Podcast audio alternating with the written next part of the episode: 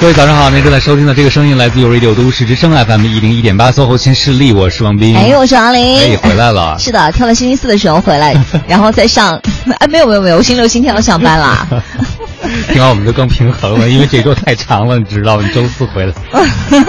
啊，这周会很长哦。对，从今天开始上班对，了。所以今天其实已经是第五天上班了，对对对已经对，是第六天了。大家感觉可能像是已经到了周末 一样啊，但是没事儿，还有一天呢。 对，其实我们今天，呃我们昨天就已经讨论过这件事儿，就说这个日子变长了之后呢，就要需要自己打一些隔断，不然如果你真的六天上班都按照同一个节奏和速度的话，你可能到第五天的时候，真的就已经很累了，啊因为已经习惯了嘛。对对对，我觉得这个习惯的力量还是挺。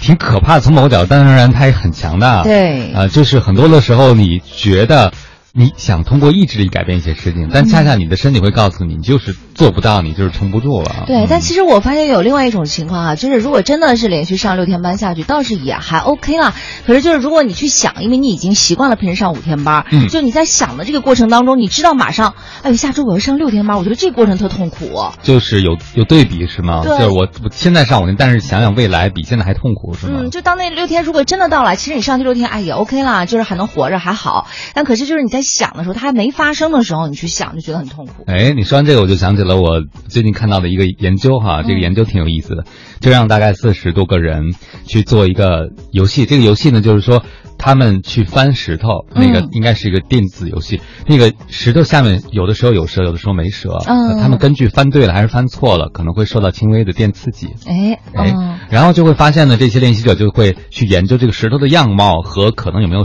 蛇是之间的关系。嗯，后来就发现呢，这些受试者呢，他们会遇到不同的情境，有的人就发现自己不管怎么翻都不会受到电击，嗯有的人是，呃，怎么翻都受到电击， 就比较悲催那 一组。还有一组人呢，就会发现这个规律是变化的，嗯就是石头的样子和下面有没有蛇嗯是不一定的。嗯，然后研究者就发现这几种人，就像你刚才讲，他都会有一个预期嗯嘛，我一定会挨电击，我会挨电击，或者我可能会挨电击。那他的心理上会不会痛苦？他会不会紧张？嗯包括他的一些生理反应。结果就发现呢，那个几率小于百分之五十的，就是比翻钢镚儿的几率要小，就是完全你没有办法预测你翻了这个石头会不会挨电击。嗯，这样的朋友心里的痛苦程度是最高的。哦，就是他不知，就是对于未知的这种痛苦是吗？就他不知道会不会里头有蛇。，对，就是其实失控感嘛，嗯就是你知道你可能会遭电击，但是无论你怎么学习，嗯你的技巧再好，你都没有办法预测你下一刻会不会遭到电击，嗯就是如果你再努力，你都改变不了。经常被电击这件事儿，你就会觉得这个痛苦对未来这种忧虑是让你更痛苦的一件事情？啊，就是比呃，就是比那个叫什么，比痛苦更痛苦的事情，就是等待痛苦的这种忧虑感，是吗 对，其实可能我觉得这个社会大家很多的时候都特别大的一个心理压力，嗯有的时候可能就来自于说，哎，你看什么什么的价钱又涨了，那就意味着我再努力，我可能也不可避免的要承担更多的压力。嗯，就是当一个人发现自己翻石头这件事儿，你学的再好。原来你也解决不了，你要面对痛苦的时候，那个无助感、那个失控感，可能是一个让人特别难耐受的事情。嗯就像你刚才讲的，上六天班本身，嗯并其实也不一不可定是怕嗯最痛苦。它虽然累，它虽然辛苦，是吧？但是最可怕的是，可能你不知道哪周就要上六天班，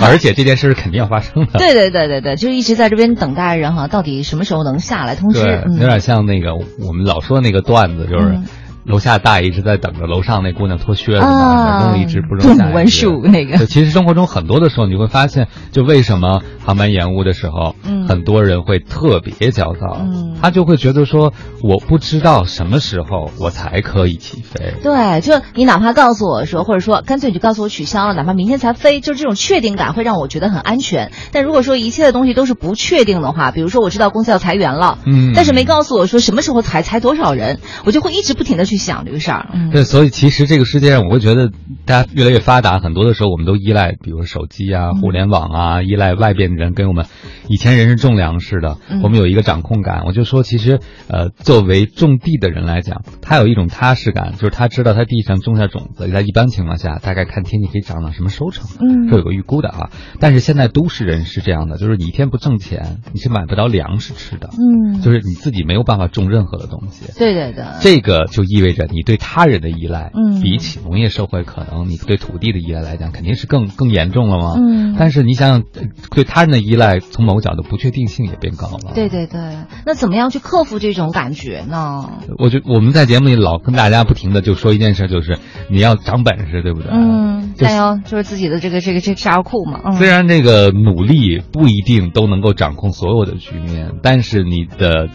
比如能力变高了啊，嗯你的努力的方向程度变得更有策略了，有可能掌控比以前多一点点。嗯还有很重要的，我觉得就是说，生活中可能有些事情是失控的，但是你回到你能掌控的部分，比如说，我我记得曾经分享过，我就看那个误机的时候，人人的表现，对，有的人就就是彻底沉浸在那个失控感当中，而有的人就会找一些他可控的事情做。嗯那凡是那个能找到一些事情，因为就等待最害怕的就是无所事事等待。嗯对。这个时候你可能那个失控感啊、焦虑啊、那种抱怨就会不停的往上升。对，我前两天回来等飞机的时候也是，因为全国都是流量管控嘛，嗯好多地方其实都是有延误了。然后啊，那个放了一下，我说哎有没有呃小朋友延误的，我一起聊聊天儿什么的。然后就发现，哎，真的全国好多机场的有一些小朋友都是延误 了的。啊你然后很当多然小朋友 都分布在全国各地机场。有有呃，当时有什么在厦门的，然后在南京、哦上海那边，好像几几个地方好像都是有延误的情况在，然后就发现好像大家的情绪都还 OK，就都没有说那种失控。不过我那天在登机口的时候，确实看到像像您那次说到的，有人冲过去就是大声理论，到底什么时候才能飞啊？怎么怎么着啊？你从他那个神情的状态当中，就是如果我觉得我站他旁边，我也会觉得很焦躁。嗯嗯，所以其实他就等于是被他的这种对未来的焦虑和痛苦绑架了嘛。对我觉得其实他的心情可以理解，但是这样做以后，第一个他也不可能成为第一个上飞机的人啊，对那不能让飞机倒按他的时间表飞行。嗯嗯，更重要的是，他毁了心情，还浪费了自己的时间。你本来他可以做些可控的事情嘛。对啊，带本书好，读读书，或者就是拿着手机玩玩游戏，我觉得都可以啊。对嗯，啊，当然呢，说到这件事儿，我觉得还有一些怎么去克服这件事儿，是和我们的比如职场中的工作安排有关系的。对。比如说，你会发现有的领导，他可能布置完工作以后，这个下属无论怎么努力，就怎么学习石头和有没有蛇之间的关系，他都爱惦记。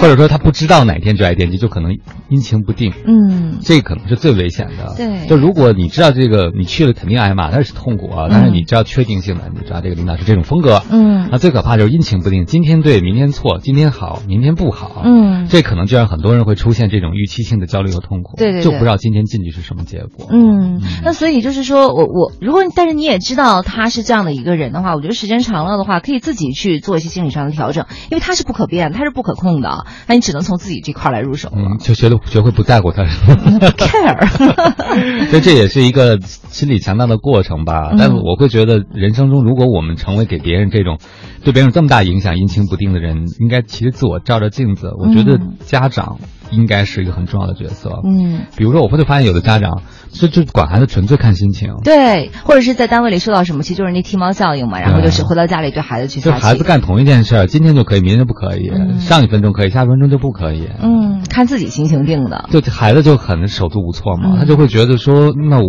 无论我怎么样，我都可能是错的，嗯。那我就选择了不去 care 你的对错标准。对，所以为什么有些人说孩子不听话？这个不听话的背后其实有很多故事可挖的。对，可能就是因为你设计的这个游戏规则，就像这个科学家做的实验一样，他设计这种小于百分之五十的，嗯说你完全不可预测，你什么时候你学习的这个规律可能都完全是没有用的。嗯那我去既然规则随时都在变，而且你制定规则你就这么霸道，那好，那我可能最后就选择不 care 你的规则了。对对对那实验室没有办法做到，生活中你经常发现很多人变皮了，嗯开始不去在乎你了。有可能实际上是你设定了一个不合理的规则，嗯人家就走了，不跟你玩了。 嗯，哎，为什么我休假回来以后你要跟我谈痛苦呢，马老师？我觉得不平衡。 没有，我回来看到你还是挺开心的。 好了，这样我们休息一下，来自于苏打绿的一首《日光》送给大家，马上回来。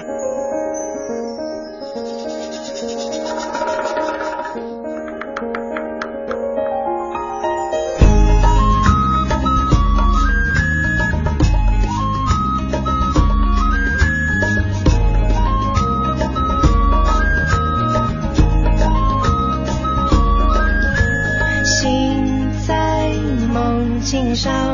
梦在清晨上，晨在川流上，流在川道上。残留的液体在在稀薄中消失尽，游戏的念头在泡影中蔓延起。美好是因为挑战无私的天真，罪恶是因为克服背叛的恐惧。倒在幸福下，不在狂热下，慌在出泪下，泪在白昼上。沉睡的音乐在玫瑰风中打起，无声的笛声在快乐岛中苏醒。美丽是因为滞留昏迷的倦意，丑恶是因为无视梦境的失去。